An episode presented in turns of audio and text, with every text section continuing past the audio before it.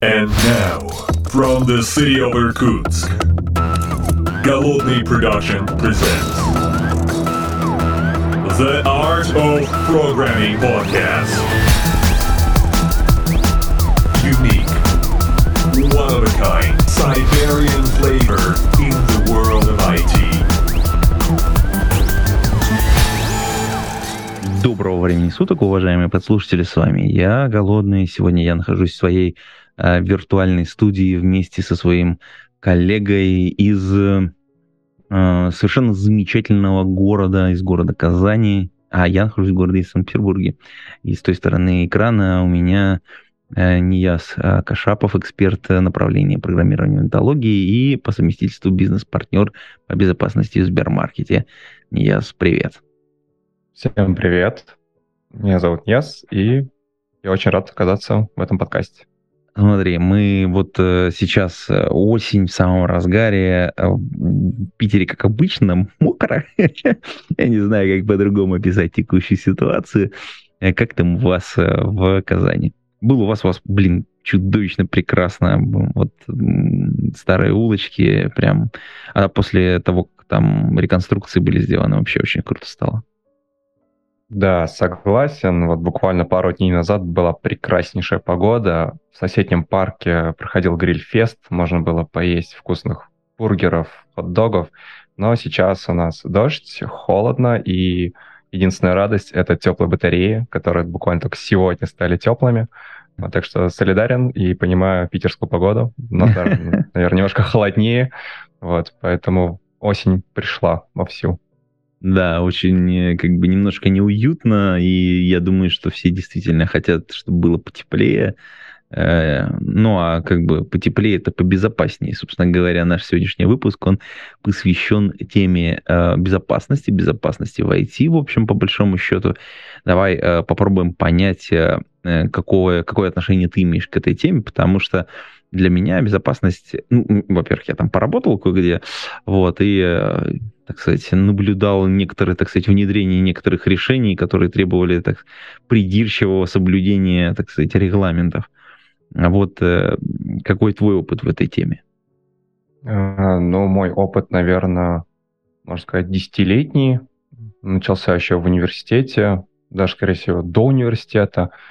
А, Интерес к компьютеру, в принципе, и компьютерным технологиям, программированию. Ну и в дальнейшем уже какой-то интерес к взлому программ, участие в различных квестах, которые посвящены взлому программ. Ну и, в принципе, решил идти в этом направлении и поступил в свой вуз, э, в КНИТУ КАИ, авиационный институт, на кафедру системы информационной безопасности, где как раз-таки 4 года, можно сказать, постигал азы информационной безопасности, именно такой вот классической, где куча директив, где все запрещено, где нужно устраивать какие-то облавы, нужно искать определенные дыры в безопасности и все остальное.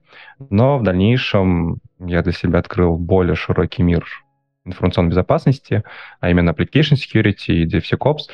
Э, Началось это, конечно же, опять же, с вуза. Я поступил в Иннополис и прошел магистрскую программу разработки безопасных систем и сетей.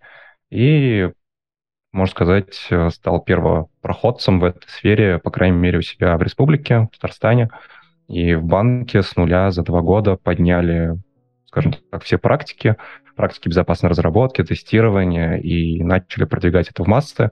Поэтому могу сказать, что я прошел достаточно широкий спектр, э, начиная от знакомства с классической безопасностью, где все закрыто, где все плохо, и заканчивая текущим состоянием, когда мы работаем с разработчиками вместе, говорим, как делать правильно, э, тестируем, продвигаем наши практики, автоматизируем всю свою деятельность и создаем, создаем продукт, который мало того, что безопасен, так еще и приходит достаточно быстро в маркет. Ну, то есть мы сокращаем time to market. Мгм. Слушай, ну ты, блин, сразу как-то с козырей зашел по поводу обучения и по поводу различных э, образовательных историй, связанных с тем, что, ну, прежде чем, конечно же, научиться, э, нужно поучиться. Ну, в смысле, какая-то такая замкнутая история. Ты не можешь сразу прийти и как бы с нуля стартовать. Тебе нужен кто-то, кто поможет тебе.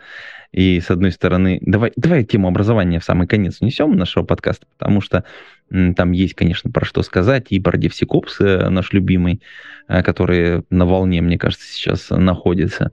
А вот если мы в целом, когда говорим про безопасность, вот эта вот интересная история, что это же в общем, один из э, моментов, который очень сильно влияет на разработку не только с точки зрения того, на какие решения мы принимаем, а вообще, в принципе, как мы пишем. То есть вот этот вот производственный процесс э, меняется именно подход к тому, как мы осуществляем разработку. Ну вот эта вот классическая история комити беги, она, в общем, немножечко трансформируется в процессе.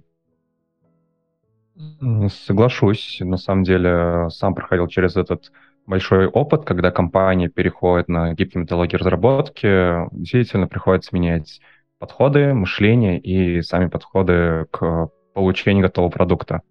То есть если мы говорим про классическую безопасность, когда в основном все деструктивное, то мы сталкиваемся с большим количеством аудитов, пентестов, когда разработан какой-то определенный софт, его в дальнейшем ломают, и после этого выпускается куча патчей, фиксов или новых версий.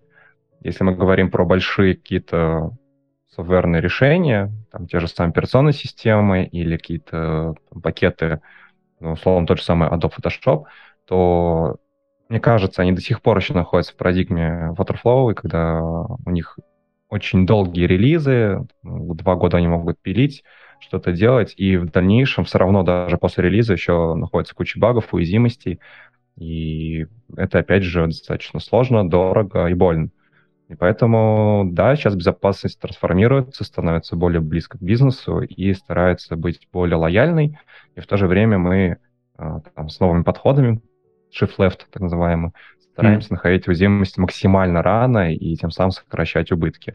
Буквально недавно читал статью о том, что уязвимость найдена на проде может стоить, условно, 10 тысяч долларов для исправления, а уязвимость найдена еще в ID у разработчика может стоить 10 долларов.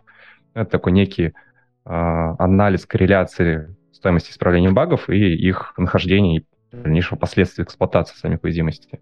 Так что да, мы видим, все очень сильно меняется, трансформируется, и, наверное, не везде еще все это дошло, но учитывая количество вакансий на рынке, понятно, что многие компании наконец доросли, созрели до правильных практик и проактивной работы с безопасностью. Слушай, я, я, я немножечко вот э, чуть-чуть назад откачусь вот по твоему рассказу, чуть-чуть, так сказать, левее. И там а, интересный момент. А, ты упомянул а, Adobe Photoshop. А, как продукт, понятно, там он сам тяжелый, монструозный. Я думаю, что это такой чемодан, который очень ну, очень сложно катить сам по себе. Ну, то есть это монолитное приложение, очень большое, с очень большой э, функциональностью. И, конечно, э, я подозреваю, что очень тяжелый релизный цикл там существует. Но надо похвалить их. Э, давай здесь немножечко все-таки отдадим им должное. Вот эта вот история с Creative Cloud, которая у них возникла, э, я напомню, это специальный application пакет, который помогает тебе обновлять программное обеспечение Adobe на машинах, соответственно, там данные отправлять в облако, Э, там приносить шрифты, синхронизировать и так далее. Это очень круто сделано на самом деле. То есть там интеграция с твоим пользовательским аккаунтом. То есть вот эта вся история, ну там еще в докере эта вся история висит, она, в общем, на самом деле у них очень неплохо сделана. Плюс они, как ты говоришь, у них релизный цикл долгий, да, ну там типа два года. Там, я не знаю, насколько он действительно два года, потому что регулярно есть обновления. Особенно вот по подписке, то, что было э, я сам лично пользовался, очень-очень удобно. Особенно там была такая история, что можно было сразу несколько пакетов программных э, купить, э, соответственно, Photoshop, Lightroom, там, другие, там, Illustrator, и они сразу там доставлялись в цифровом виде и обновлялись достаточно регулярно. И здесь я бы сказал другую историю. Вот э, в подтверждение. С одной стороны, мы видим вот эти вот монструозные приложения, которые тяжеловесные, а, которые, ну, они, э, можно сказать, они трансформируются с теми практиками, ну, в соответствии с теми практиками, которые вот прямо сейчас случаются. А есть э, легковесные приложения, которые родились уже имея в ДНК вот это вот новый, новый подход к разработке. То есть э, вот мы к ним можем отнести, например, фигму. э, хотя вот я лично очень не люблю фигму, хотя вот я ну, знаю огромное количество поклонников именно этого программного обеспечения. Мне не нравится, что оно полностью в облаке находится, а не, не локально на моей тачке. Оно не, э, не работает с моими локальными файлами. Это меня, конечно, подбешивает э, безумно. Но когда я работаю, особенно там с какими-то макетами. Э, но, тем не менее, вот тот подход к разработке, который, ну, видимо, они про, про, про, про, ну, используют и пропагандируют внутри себя, он похоже на то, современное состояние, разработки к которому многие хотят прийти.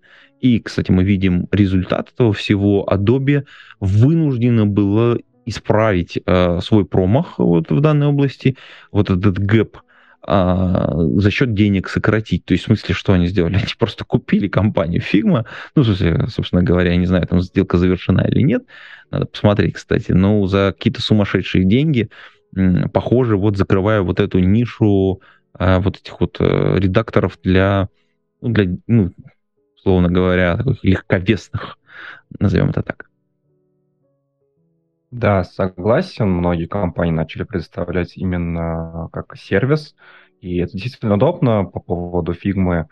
Я не могу сказать, я сам не дизайнер и почти не пользуюсь такими вещами, но моя жена, которая является контент-мейкером для маркетплейсов, она просто обожает фигму, она познакомилась буквально месяц назад, но скорость получения контента стала в разы быстрее. Да, это не Photoshop, который действительно умеет какие-то магические вещи, но в то же время, когда у тебя есть доступ к интернету, когда у тебя легкий MacBook Air, который просто щелкает любые файлы, как тебе надо, то это сильно круче.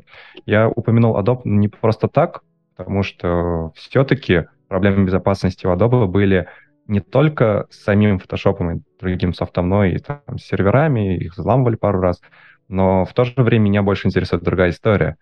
То, что кроме Creative Cloud у них до сих пор есть старая версия, и мы стабильно можем находить на торрент-трекерах взломанные версии, которые скачиваются, которые, в принципе, являются доказательством того, что невозможно сделать какой-то крупный софт, который нельзя взломать. Ну, естественно, торрент-трекер — это просто явный список того, где что мы можем взломать.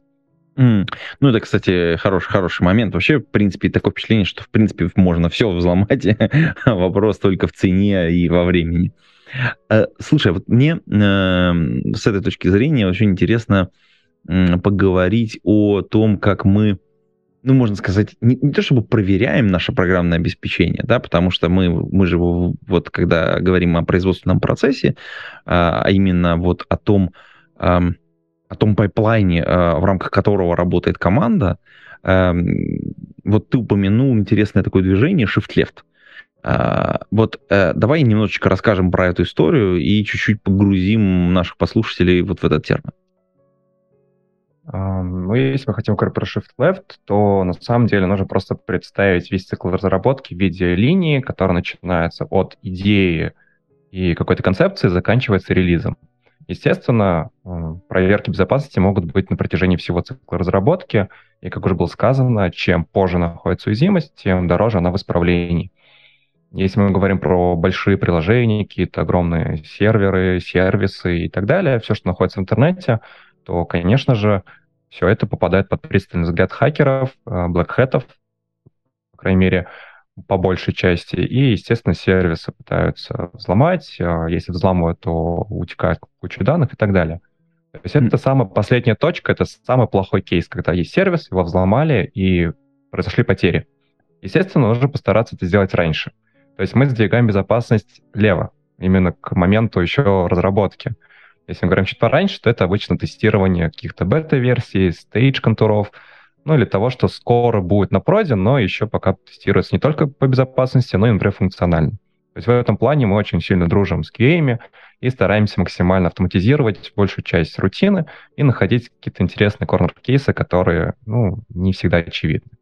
Естественно, что во время стейджа может найтись 100 уязвимостей, и их исправление, опять же, будет требовать времени. Можем сделать еще сильнее.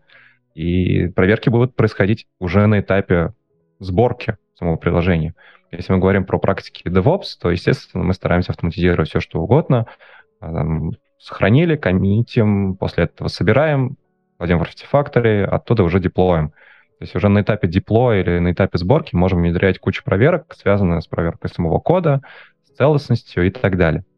Но в то же время бывают проблемы, которые возникают даже не на этапе кода, а на этапе архитектуры.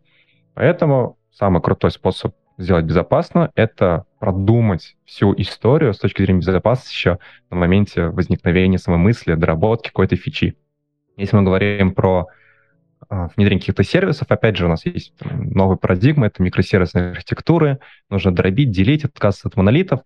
И каждая фича, каждая новая функциональность — это новый микросервис.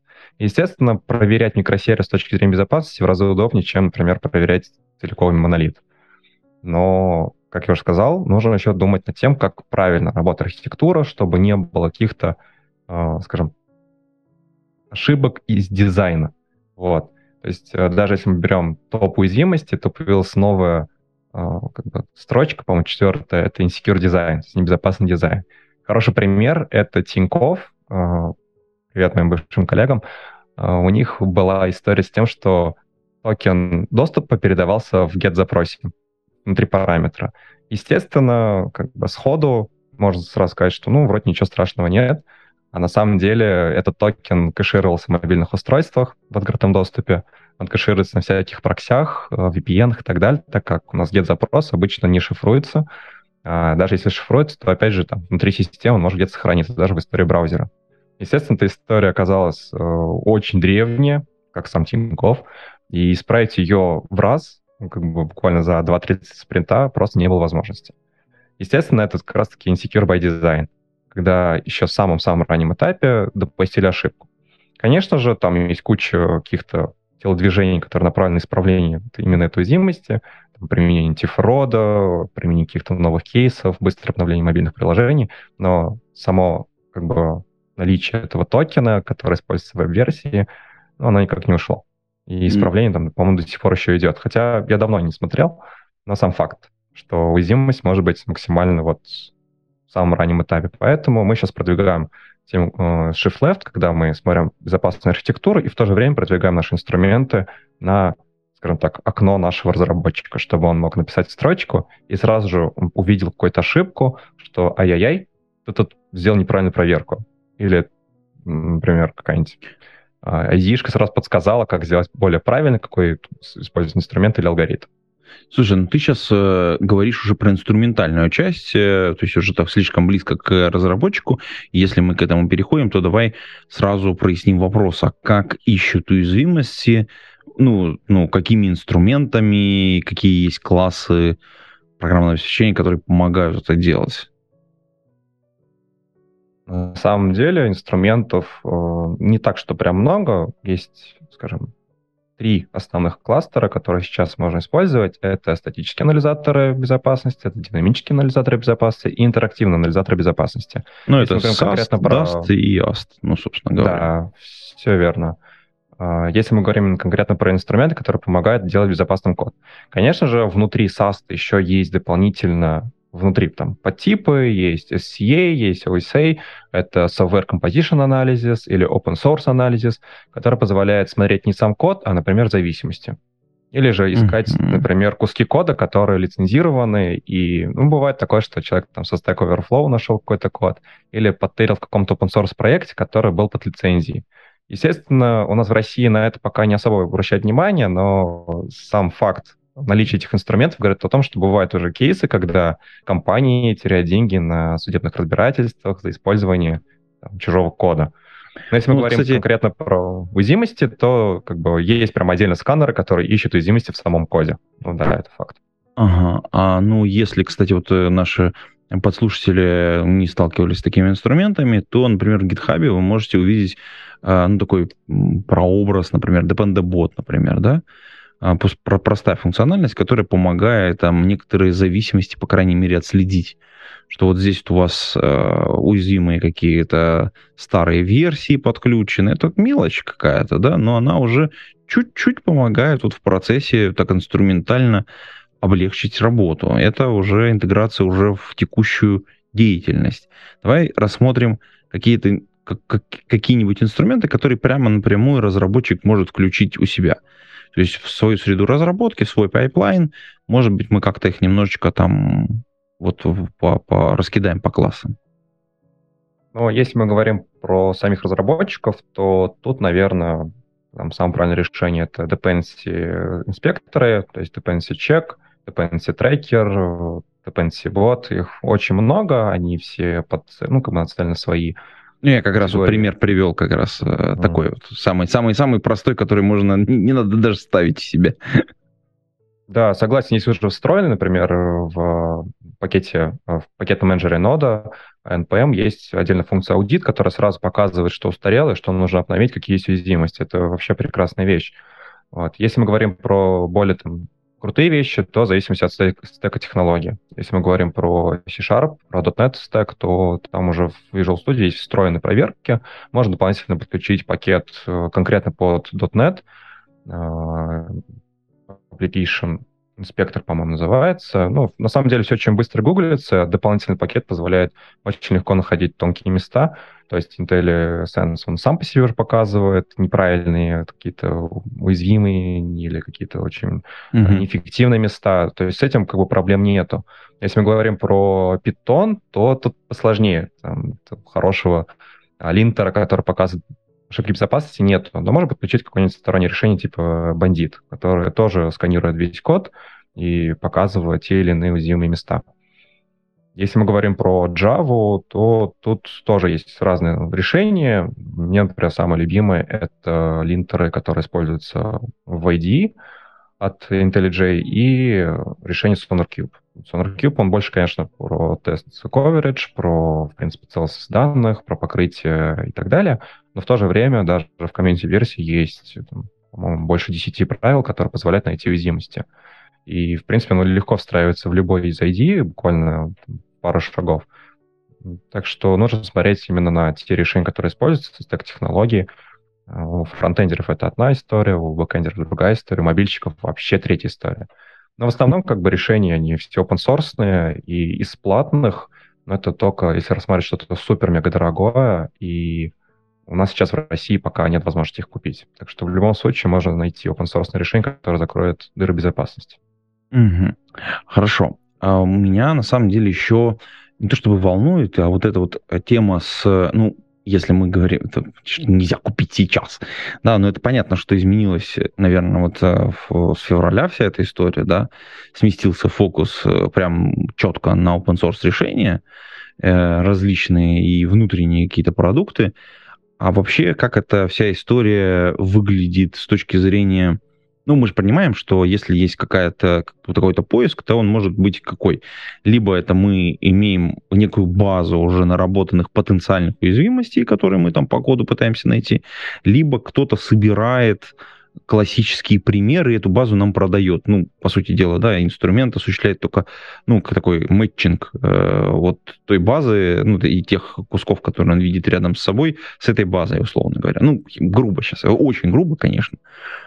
Как сейчас выглядит вообще вот это вот поле для ну, внешнего наблюдателя? А, скажем, поле непаханное. Объясню почему. А, если мы говорим про конкретно поиск уязвимости, то тут не все так просто. Опять же, если мы берем конкретно категорию статических анализаторов, то можно делать поиск очень простой, буквально грепом, искать какие-то уязвимые паттерны, которые есть везде. Действительно, можно найти готовые базы, можно найти готовые примеры, правила, и с этим, ну, действительно проблем нет. Но если мы говорим про что-то очень специфичное или какие-то определенные моменты, которые возникли буквально вот, ну, случайно, в какой-то внутренней библиотеке из-за своих э, каких-то интересных подходов, или же, например, сам стек технологий достаточно редкий. Вот возьмем какое-нибудь функциональное программирование, то искать в нем уязвимости э, не так просто. И поэтому приходится писать что-то свое. Поэтому в компаниях есть как раз-таки application security инженеры, которые занимаются именно написанием правил для сканеров. Вот если говорим про самые простые, вот у нас есть SimGrep, который позволяет очень хорошо настроить поиск уязвимости и там, писать какие-то очень сложные правила. Если мы говорим что-то более, еще более крутое, еще более сложное, э, то можем вспомнить про класс решений, которые строят э, абстрактные деревья, э, которые проходят по всем функциям, находят точки входа-выхода и может потенциально указывать на те же самые XXE или XSS, когда входные данные могут неправильно валидироваться, неправильно обрабатываться и в дальнейшем возникать ошибки. То есть это не, нельзя найти просто каким-то паттерном. Это нужно пройтись по программе, построить это дерево. Бесплатных mm-hmm. решений маловато, которые действительно могут правильно построить э, такое дерево, и само там, написание правил достаточно сложно.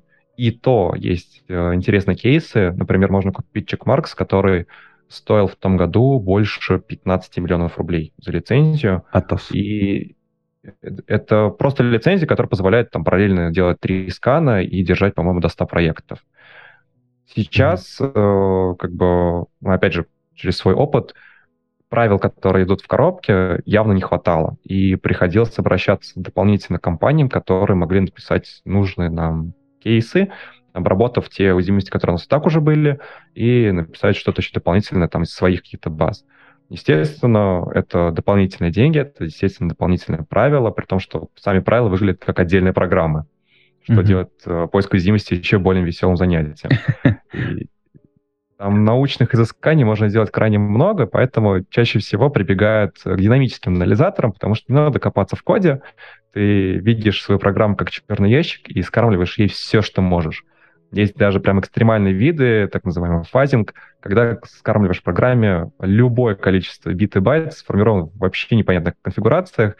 И самое интересное, что периодически даже поэффективнее, потому что действительно видишь результат.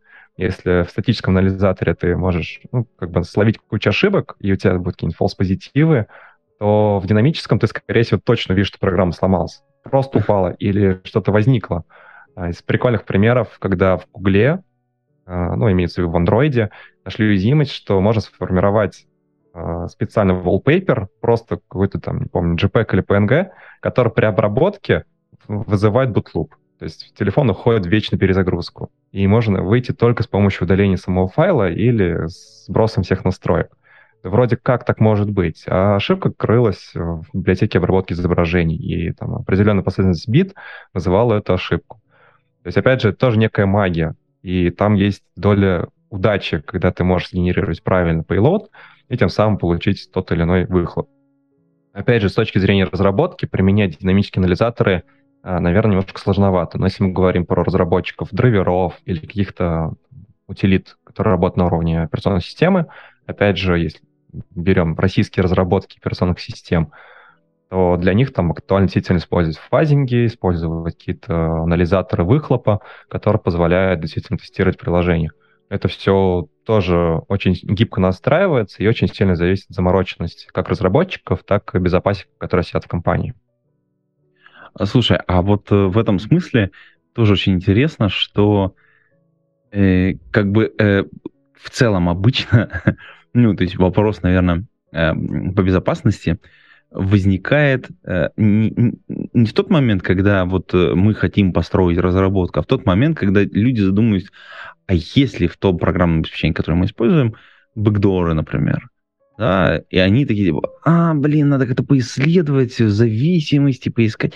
Вот вообще как приходит э, вот командам, ну, э, решение или необходимость, вообще задача сделать безопасную разработку. Потому что, ну, как бы я вот видел несколько кейсов, вот просто интересен твой личный опыт, как вот, как вот эти инструменты попадают внутрь команд разработчиков, э, какие есть э, вот хорошие best practice на этом, в, этом, в этой области?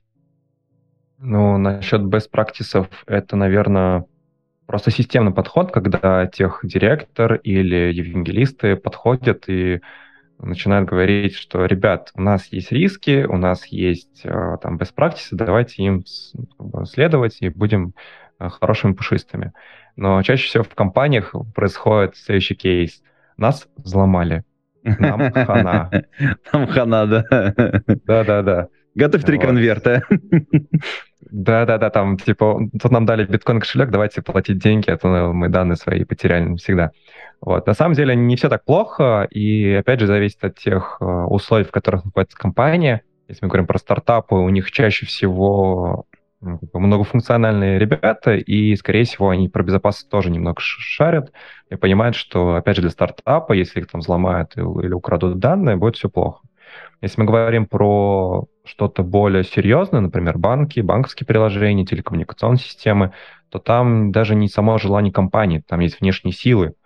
То есть тот же самый Центробанк заставляет делать разработку безопасной, и даже уже есть ГОСТ, который регламентирует безопасную разработку.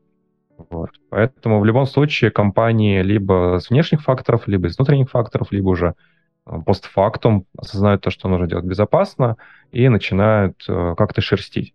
Чаще всего это, конечно, постфактум, например, те же ситуации в марте, когда внутри пакетов начали появляться различные ransomware или какие-нибудь бэкдорчики, или даже просто шуточные высказывания политического характера.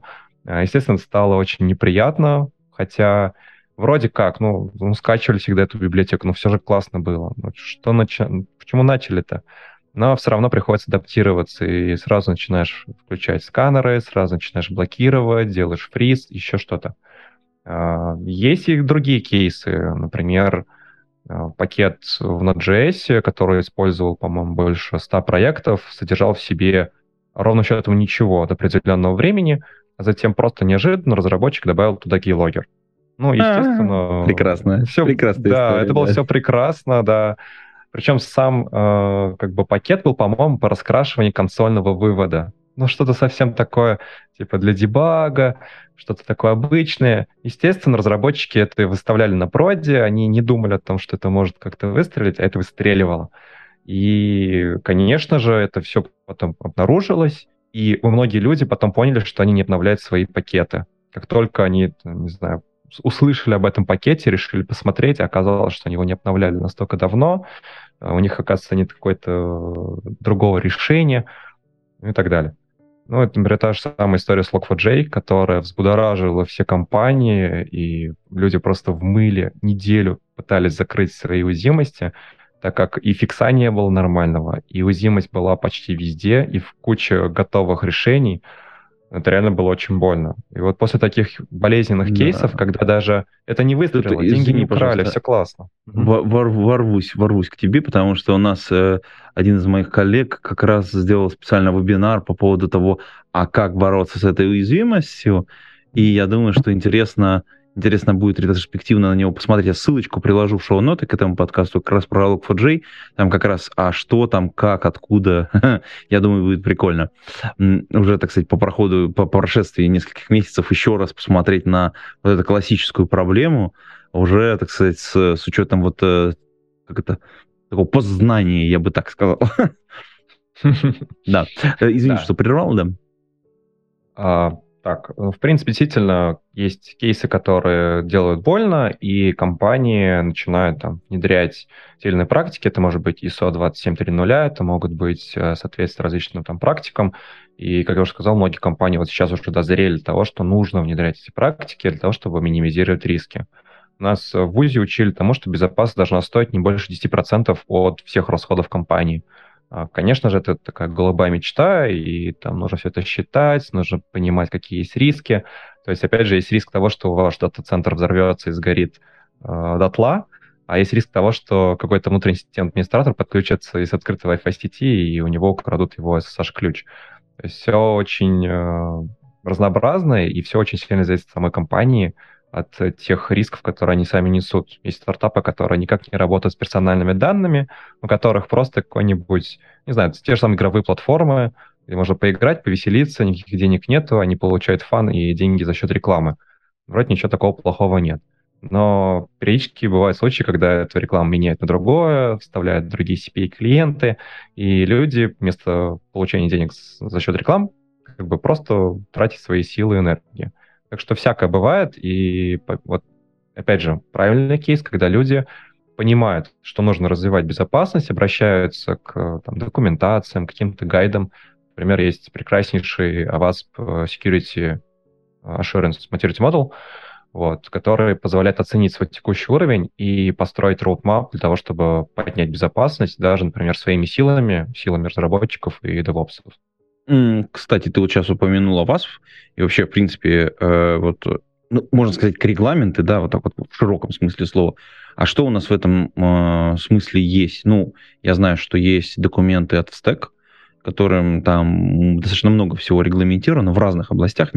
Вообще в целом, когда давай вот это проясним некоторую ситуацию, просто куда смотреть, что есть, э, какие-то, может быть, ссылочки еще покидаем. Ну, давай вот приложим а, АВАСП, да, какой-нибудь документик, да, чтобы можно было поглядеть. Э, такой. Угу.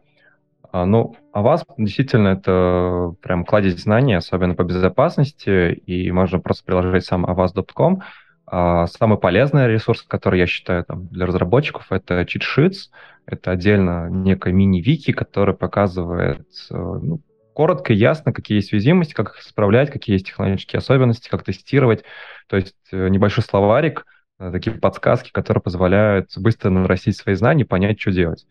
Вот. Если же мы говорим про именно регуляторные штуки, то, как я уже сказал, у нас есть ГОСТ, 57580, если не ошибаюсь, который там, нужен для банков уже в обязательном порядке.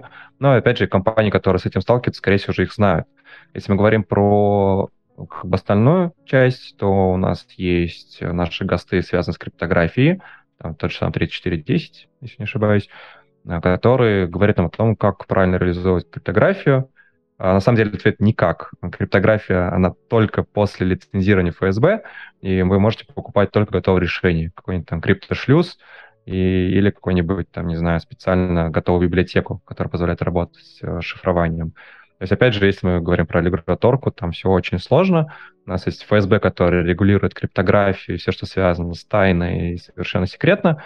И у них там основная цель — это лицензирование решений, которые работают именно с криптой. Это очень узкий слой решений, поэтому в это мало кто лезет.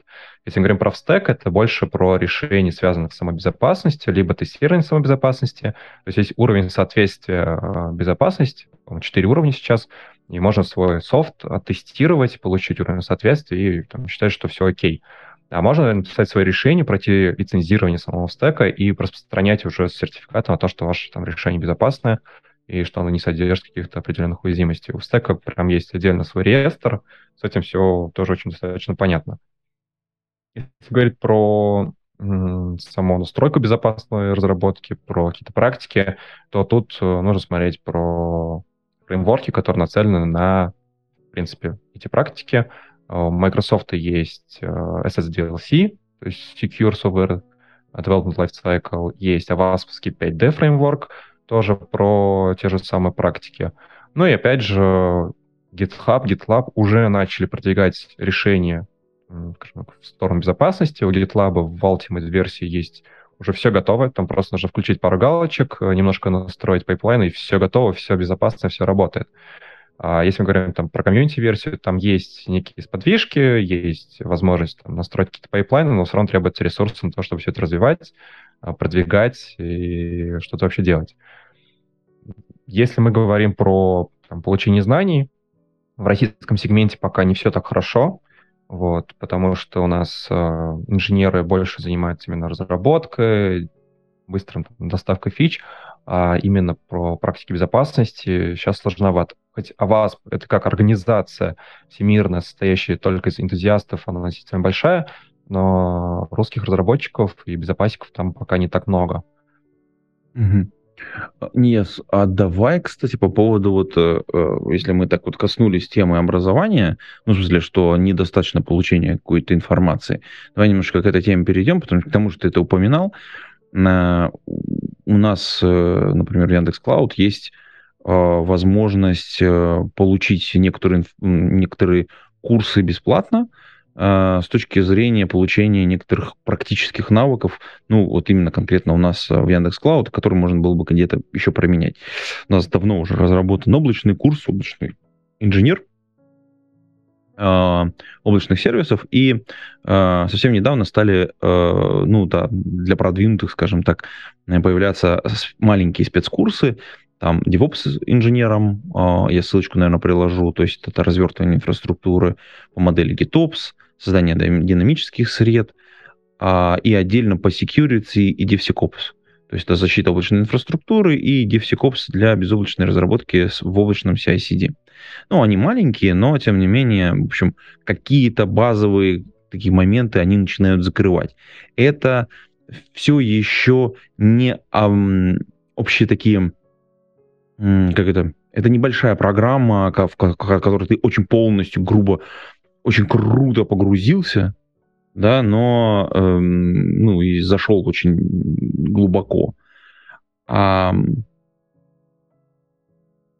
вот э, у тебя есть какое-то место, куда можно направить людей, где они могли бы более глубоко и централизованно получить знания?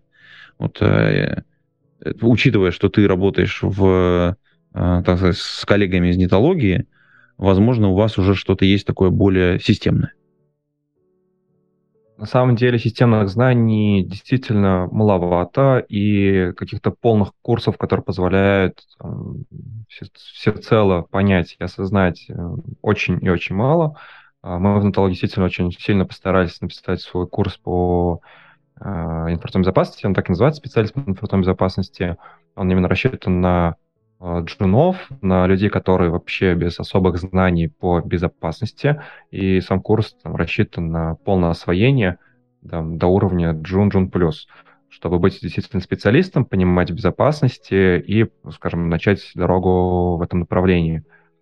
Почему именно начать дорогу? Потому что, в принципе, очень мало мест, где учат всему тому, что мы учим мы, а если мы берем классические там, государственные вузы, даже не государственные вузы, то по безопасности программы уже давно устарели и дают э, материалы 10-15-летней давности до сих пор. Да, есть энтузиасты, какие-то отдельные преподаватели, которые пытаются что-то поднять, дать что-то максимально актуальное, но по моему опыту ни один вуз не готовит DevSecOps ов, которые могли бы понимать, Это правда, да. пайплайн, как можно строить какие-то определенные программы, и, в принципе, это очень сложно дается. Каких-то специализированных курсов там, по DevSecOps, по обсеку, они есть, э, там, моих знакомых, у Егора Богомолова очень классный курс для уже продвинутых, когда ты там уровне сеньор, и ты хочешь немножко побольше открыть себе дверь безопасности, узнать, как пишется эксплойт и так далее, как работает фазинг, то можно спокойно найти курсы, повышение квалификации, и компании начинают их активно покупать, те же самые Uh, у нас есть Positive Technologies, у нас есть группа IB, которая делает прекраснейшие О, курсы, да, именно специализированные. Да, у меня мои там, одногруппники по Иннополису работают и в тех и тех компаниях, и сами там, принимают участие в разработке самих курсов. И могу сказать, что действительно там подход очень большой, и все стараются максимально продвинуть свои знания, потому что есть потребность рынка, и нужно понимать какие-то определенные там условия. Те же самые группы IB, они нацелены на решение проблем. Если говорим про Positive Technologies, они там, пытаются научить каким-то очень тонким местам, которые разработчики даже с большим опытом просто не знают или не сталкивались. Mm-hmm. Если мы говорим про базовые системные знания, то вот э, один из хороших примеров — это энтология. И вот совсем недавно мы запустили э, коллаборацию с школой экономики, а именно магистратуру, то есть магистрская программа по информационной безопасности. То есть для тех, кому, условно говоря, не хватило, они хотят получить побольше там, теории, побольше практики и стать уже там, полноценно безопасниками, ну и в, в данном случае либо application security, либо DevSecOps, либо инженером compliance. Угу. Слушай, ну ты ссылочки мне пришлешь, чтобы я вот э, нашим послушателям добавил это все в шоу-нот. Обязательно. Да, слушай, спасибо тебе большое. И давай еще, давай вот, вот э, мы уже, мне кажется, достаточно поговорили для, для затравочки, а давай вот в конце меня вот как, как человек, мы вот как-то обошли вот эту тему стороной, потому что мы такие, типа, вот, вот есть уязвимость, их кто-то там нашел. А на самом деле ведь есть же вот э, такие как бы специализированные программы, которые помогают эм, компаниям э, привлекать сообщество для поиска уязвимостей. Э, если я правильно понимаю, они как-то бакбаунти, по-моему, называется, если правильно. Вот эта вся история в России, она развивается? Как, вот, ну, ты как эксперт можешь вот э, немножечко эту тему тоже э, в конце, так сказать, осветить? Да, конечно. На самом деле безопасность не может строиться только на внутренних разработчиках и тестировщиках, так как, опять же, есть сужение взгляда, сужение подходов. Ты, работая, например, только с определенным стеком технологий, можешь в нем погрузиться настолько глубоко, что внедрение какого-то нового решения, пусть даже покупного, в принципе, тебе будет замыливать глаз. Ты не будешь думать о чем-то таком. И опять же, ресурсов не всегда хватает. Э, у нас действительно большая нехватка людей, Я вот сейчас собеседую парочку инженеров именно по DevSecOps, и могу сразу сказать, что людей с опытом больше двух лет почти нет. И опять же, приходится прибегать э, к сторонним решениям, там, либо покупать как сервис, то есть, например, есть Fortress Security, немножко рекламируя, они делают э, вообще с DLC под ключ. Они могут прийти, помочь сделать, или там те же самые White Spots. Компания, которая действительно занимается продвижением, они делают это либо облачным решением, либо приходят, помогают построить всю безопасную разработку, но, опять же, еще нужны люди, которые все это будут разбирать, которые будут искать уязвимости. С этим становится чуть поинтереснее. Это как раз-таки про баг-баунти. А, сейчас у нас есть прям реально большая, а, скажем так, большое, большое желание развиться в этом направлении, так как мы потеряли доступ э, к мировому HackerOne. Это огромнейшая площадка, которая содержит всех хакеров мира, ну, можно так сказать. То есть именно white hat, которые занимаются исследованием безопасности. И HackerOne был, наверное, таким идеалом, в котором можно было привлечь огромное внимание и получить хорошую обратную связь, получить хорошие тесты, неважно, откуда был человек, из Индии или из Америки, из Франции. То есть мы, главное, искали специалистов, которые могли просто быть заинтересованы, поискать уязвимости в нашем софте. Естественно, после ухода... Ну, за вознаграждение, Backbounty, понятно, да? Конечно, конечно. В это больше про то, что люди э, приходят в компанию, даже не так, это просто площадка, на которой ты можешь выбрать любую компанию и прочитать условия о том, что нельзя сделать вот это, вот это, вот эту грязь, но ты можешь протестировать вот это, вот это, вот это на таких-то условиях.